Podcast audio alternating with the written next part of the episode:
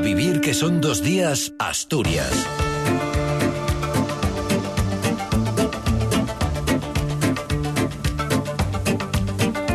¿Qué tal? Buenos días. Es sábado 17 de febrero, una jornada de temperaturas suaves y que nos deja estos titulares. Los trabajadores de las ITVs asturianas votan por mayoría continuar con la huelga. El presidente del Tribunal Superior de Justicia urge la reunificación de sedes judiciales en Oviedo. El Principado llama a la tranquilidad. Insiste en que Educación asumirá íntegramente a las trabajadoras del 0 a 3 en la creación de la red de les escuelines. Son los titulares de una jornada en la que esperamos cielo poco nuboso, aunque con intervalos de nubes altas. Temperaturas mínimas en ligero descenso.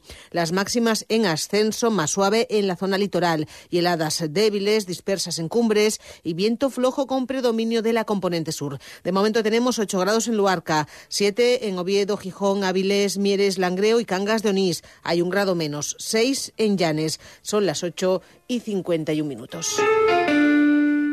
¿Tienes huerta o jardín? Ahora puedes aprender a fabricar tu propio compost con los residuos orgánicos de la cocina y los restos vegetales de podar y segar. Apúntate al compostaje doméstico de Cogersa. Inscríbete durante el mes de febrero en tu ayuntamiento o en la web compostaconcogersa.es. Cogersa, Gobierno del Principado. Sin solución de momento en el conflicto de las ITVs asturianas, la mayoría de los trabajadores votaron a última hora de ayer en asamblea continuar con los paros. Ya antes de la última reunión con el Principado por parte del comité en la mañana de ayer para valorar la propuesta de máximos que hacía la administración, los representantes de los trabajadores ya dejaban entrever que lo ofrecido no era suficiente. Yo puedo decirlo claramente que, el acuerdo no me vale porque el Principado, ya aparte de que llevamos muchos meses de huelga, no, no nos ha escuchado, simplemente se ha sentado dos veces y prácticamente... Pues finalmente ayer los trabajadores, el 80% de ellos votó continuar con los paros. El Principado ofrecía, recordamos, la aplicación de la jornada de 35 horas a partir del mes de mayo, también una subida retributiva de 1.500 euros anuales. Además, todo ello condicionado a la realización de una inspección más al día por trabajador y a la rebaja del absentismo laboral. La única mejora en la oferta del Principado que apreciaban los sindicatos con respecto a las anteriores es un incremento en la subida de retribuciones de 75 a 107 euros. Pero, como decimos, los trabajadores han votado no a esta propuesta. La mayoría sindical en Arcelor, en este caso, votó también ayer, pero desconvocar los paros previstos para la próxima semana en los centros de trabajo de Asturias. El último planteamiento de la multinacional, que sigue vinculando los acuerdos de la mesa de empleo a la aplicación del convenio colectivo preacordado hace 15 días en Asturias, tendrá respuesta la próxima semana por parte de los representantes de los trabajadores. La compañía lanzó una nueva propuesta sobre los contratos relevo de los, nacido, de los nacidos en 1962 con salida con fecha tope a 31 de marzo de este año, que había sido uno de los puntos con mayor desacuerdo entre las partes. El sindicato que sí mantiene los paros, que continuarán esta mañana, este día de hoy, es Comisiones Obreras, que insiste en desvincular la mesa de empleo del convenio laboral. José Manuel Castro es su representante. Ha transigido por, por la aplicación del contrato de, del contrato de relevo, queda por, eh, queda por saber hasta qué, hasta qué números, y, pero como digo, quedan muchos, quedan muchos eh, flecos y luego, bueno, pues hay otras cuestiones que evidentemente pues siguen en el mismo, siguen en el mismo sitio, ¿no? Y el presidente del presidente del Tribunal Superior de Justicia de Asturias, Jesús María Chamorro, mantuvo ayer su primera reunión con el decano de los jueces de Oviedo, Jorge Punset, tras su reciente reelección en el cargo. Se refirieron ambos al problema de la dispersión de las sedes judiciales en Oviedo y la falta de espacio para la prestación de un servicio básico en condiciones dignas. De forma paralela, la indefinición de un horizonte, de un horizonte temporal, siquiera para habilitar una solución puente. Punset y Chamorro hicieron, de hecho, un llamamiento a las administraciones implicadas para lograr una posible solución. Problema de infraestructuras, de ubicación de las sedes que están dispersas y tenemos un problema de crecimiento, problemas de, espacio con las salas de vistas que son, son insuficientes. Eh, Oviedo es un partido judicial que tiene una situación muy difícil desde el punto de vista de las infraestructuras y yo lo que pido es que, bueno, pues que haya cierta solidaridad y que haya cierta cooperación, colaboración entre las distintas administraciones públicas, entre distintos poderes públicos. Ser Gijón.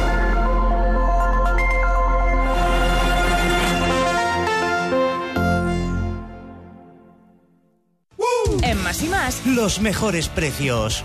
Roti de ternera asturiana a solo 12,50 euros el kilo. Naranja especial mesa, mi tesoro, a solo 2,25 euros el kilo. Más y más. La calidad que te sienta bien.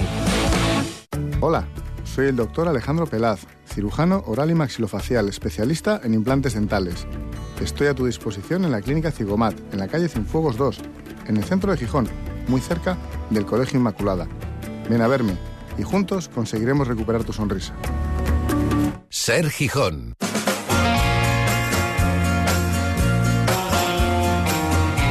Cadena Ser.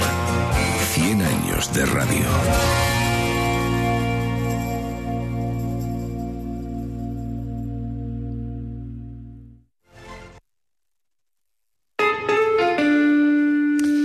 Despliegue de la red autonómica de escuelas de 0 a 3 años está tropezando con la, la, dificultad propia de un proyecto que busca unificar bajo el mismo paraguas a centenares de trabajadoras dependientes de casi medio centenar de ayuntamientos en disparidad de condiciones laborales. La consejera Lidia Espina, sin embargo, se reunió ayer con parte de las trabajadoras y de sus representantes sindicales y les aseguró de nuevo que se van a respetar sus condiciones. Les llamó a la tranquilidad. Todas, todas sin exclusión van a ser integradas, todas ellas. También, por supuesto, las que están asumiendo las direcciones de los centros.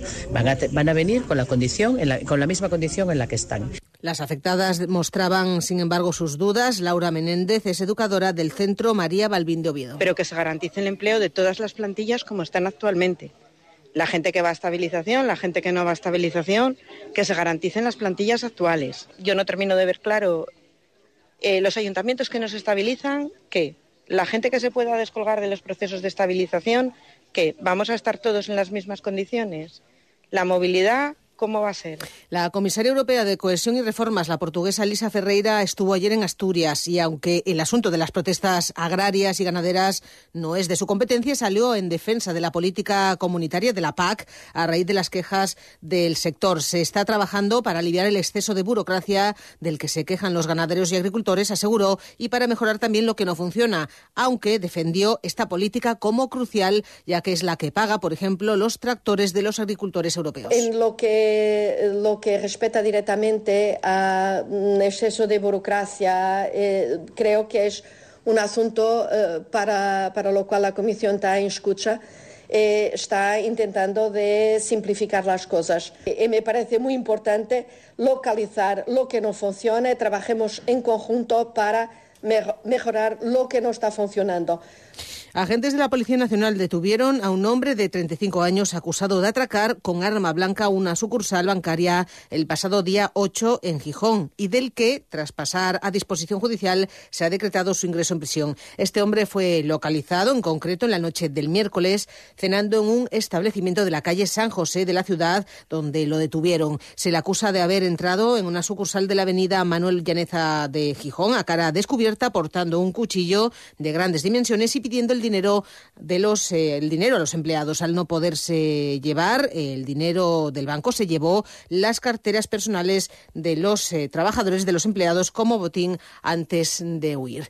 Y hablamos ya de deportes que vienen hoy de la mano de Cali González. Qué tal muy buenos días Buenos días, soy Juan tanto el Oviedo como el Sporting. El primero en hacerlo será el conjunto azul, que a partir de las 4 y cuarto de la tarde recibirá el Tartier al Burgos. Decía el técnico Carrión que no le ha costado levantar el ánimo del vestuario tras la derrota en el derby. No, no, no me ha costado nada. Eh, nos jodió la derrota, pues como nos jodió la de Miranda, igual, al mismo estilo. Y lo que hay que hacer después de perder es ganar. Calendario complicado para el Oviedo que se medirá al Burgos, Valladolid y Levante, de forma consecutiva, tres equipos de la zona media y alta de la clasificación. Carrión tendrá total siete bajas y está obligado a hacer dos cambios en su once. Paulino por molestias musculares y Colombato sancionados han quedado fuera de la convocatoria sí vuelve Luisme, aunque no será titular, y también está citado Jaime Vázquez del filial. Hoy además se producirá el regreso de Bolo al Carlos Tartiere, que ya le ganó en la ida al Oviedo de Cervera, e inmediatamente después del partido en el Tartiere jugará el Sporting contra el Valladolid. Llegan en cuatro los blancos con ocho bajas que afectan a todas las líneas. Lo último es la confirmación de que Cristian Rivera estará de baja en torno a un mes y que Cali Izquierdo sufre una lesión muscular en el solio. Ramírez, que se le ha visto molesto con el análisis que hacía del juego de su equipo el técnico del Valladolid,